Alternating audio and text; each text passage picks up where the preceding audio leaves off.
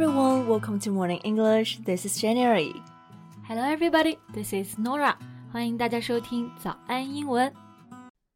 在节目的开始，给大家送一个福利。今天给大家限量送出十个我们早安英文王牌会员课程的七天免费体验权限，两千多节早安英文会员课程以及每天一场的中外教直播课，通通可以无限畅听。体验链接放在我们本期节目的 show notes 里面了，请大家自行领取，先到先得。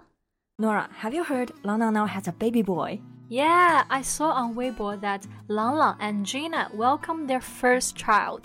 我最近也在微博上看到了朗朗和吉娜官宣生子了。Yeah, and they shared a really cute picture alongside the news. 他们还分享了一张特别的照片。Yeah, a photo of them holding their little one's hand. 就是一家三口手握在一起的照片，真的是非常的有爱了。Yeah, a Weibo user commented that the baby's fingers look really long. He might be born to be a pianist too. 就是说，小宝贝的手看起来很长，说不定以后也会是个钢琴家。这也看得出来吗？Well, it sounds very possible though. Yeah, and social media has been overflowing with congratulations for the musical couple. The pianist fans sending messages of good wishes. 是的，那么社交媒体上呢，充满了大家善意的祝福。那么这个地方呢，我们就用到了一个词，overflow。flow 呢本身就有流动， 然后还有溢出的意思。前面呢加上一个 over，表示超过。那么这个单词 overflow 就可以表示充满。对，我觉得这确实是一个非常可喜可贺的事情啊。嗯，而且你想想，小宝宝还在他妈妈肚子里面的时候呢，就听着爸妈妈弹的钢琴声出生了，说不定之后真的就有可能成为一名钢琴家。Yeah, it runs in the family. So in today's podcast, we're going to talk about the baby's father, the renowned pianist Lang Lang.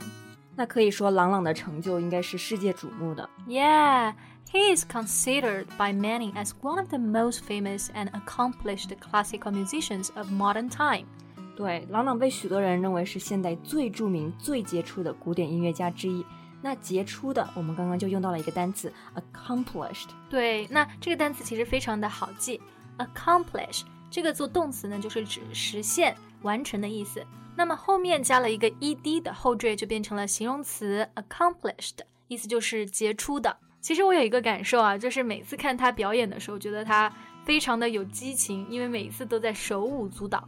是的，有人就评价他的表演说，Lang Lang has conquered the classical world with dazzling technique and charisma。dazzling 这个单词指的就是令人眼花缭乱的。那么后面这个单词 charisma 指的是一个人的魅力。那么这句话的意思就是说，郎朗以眼花缭乱的技术和魅力征服了古典世界。Yeah, and he has triggered in more than 40 million Chinese children learning the piano. 他的成功呢，也促使了很多中国儿童开始学钢琴。那其实他自己本身应该也算是一个钢琴天才了。Yeah, he's a child prodigy indeed.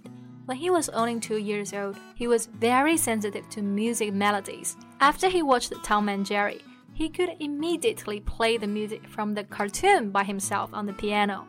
那 Norah 刚刚说到的这个 prodigy 这个单词呢，就可以表示奇才、神童。后面 sensitive 这个单词呢是敏感的意思。在朗朗两岁的时候呢，他就已经对音乐的旋律非常的敏感了。在他看完动画片《猫和老鼠》之后，他就可以自己在钢琴上弹出旋律。Yeah, he's absolutely a genius. 不过，我觉得之所以他能够成为享誉世界的音乐家，也与他父亲离不开关系。Yeah, he was brought by a tyrannical father. Tyrannical 这个单词呢，其实可以指专制。那刚刚形容他的父亲说是 tyrannical，就是说对他非常的严格。那么他从小就是在这种严格的教育下被培养长大的。对，所以朗朗的爸爸也就是我们说的那种虎爸，a tiger dad. Yeah. He had to practice piano at least eight hours a day. Sometimes in the middle of the night, his father would wake him up to practice piano, and when he was being disobedient, his father would beat him harshly with a belt. 哎，真的是太严厉了。朗朗每天呢至少要练琴八个小时，有的时候半夜会被父亲叫起来练琴。那如果朗朗不听话的话呢，他的爸爸就会用皮带狠狠地抽他。对，那么如果形容小孩子不听话嘛，我们就可以用到一个词 disobedient。obey 呢，我们知道是顺从，变成形容词就是 obedient，表示非常顺从的、听话的。前面加上一个否定的 this 前缀，就可以表示不顺从的、不听话的 disobedient。 对，那除了打骂这件事情呢，其实他的父亲还做过一些比较极端的事。After being rejected by the Central Conservatory of Music, his father gave him a pack of sleeping tablets and urged him to swallow them. 哇，这个真的特别的难以想象啊！对，就感觉都有一点体罚的味道了。呃，那说到了这个 sleeping tablets，其实就是指的安眠药。所有的小药片我们都可以叫做 tablets。那么十一岁的朗朗因为当时被中央音乐学院所拒绝了，他的爸爸呢就强迫他吃下一整瓶的安眠药。Yeah, it's really harsh. And after Lang Lang refused to do so, his father suggested they jump from the balcony of their apartment. Wow, that's so extreme. 太极端了吧？就是就是当朗朗拒绝去吃这个安眠药的时候，他爸爸还放狠话说他们两个要一起跳楼。嗯，就感觉特别的残忍啊。那朗朗到底是自己怎么看待这样一段经历的呢？Well, he said he had a tough time. He almost gave up, but the music kept calling him back. 嗯，看来还是最后音乐拯救了他。我记得他之前还说过，As a kid, I sometimes hated my father, but I gradually understood that he and I share the same dream. So over time, I forgot what he did. 对他小时候也是恨过他爸爸的，不过他最后呢也理解了他的父亲，选择忘记那些伤害。是的，他爸爸那种看似极端严苛的训练方式，其实虽然让他缺少了童年，但是在客观上呢，却帮他夯实了钢琴的基础。Yeah, after all, every coin has two sides. Right. But what surprised me most is that Although he grew up in a relatively high pressure family environment, he maintained a lively and funny personality. 是的，我也非常佩服他这一点，因为即使在比较高压的环境下成长，他的性格却并不压抑。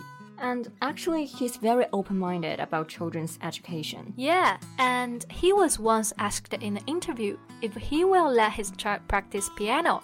He said he will definitely let him practice the piano. That's for sure but he doesn't want to put a limit on the child's future.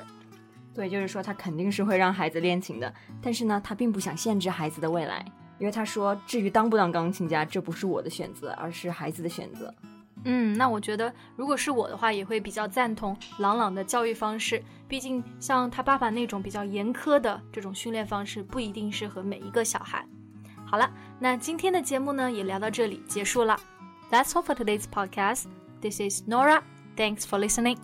This is Jen. See you next time. Bye. 今天的节目就到这里了。如果节目还听得不过瘾的话，也欢迎加入我们的早安英文会员。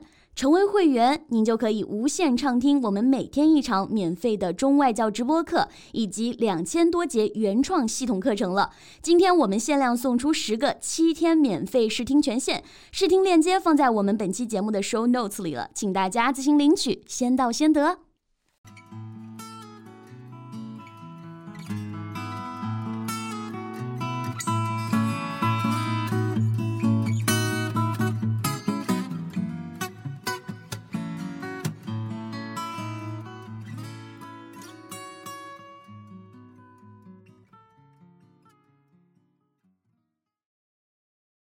This podcast is from Morning English. 学口语就来早安英文。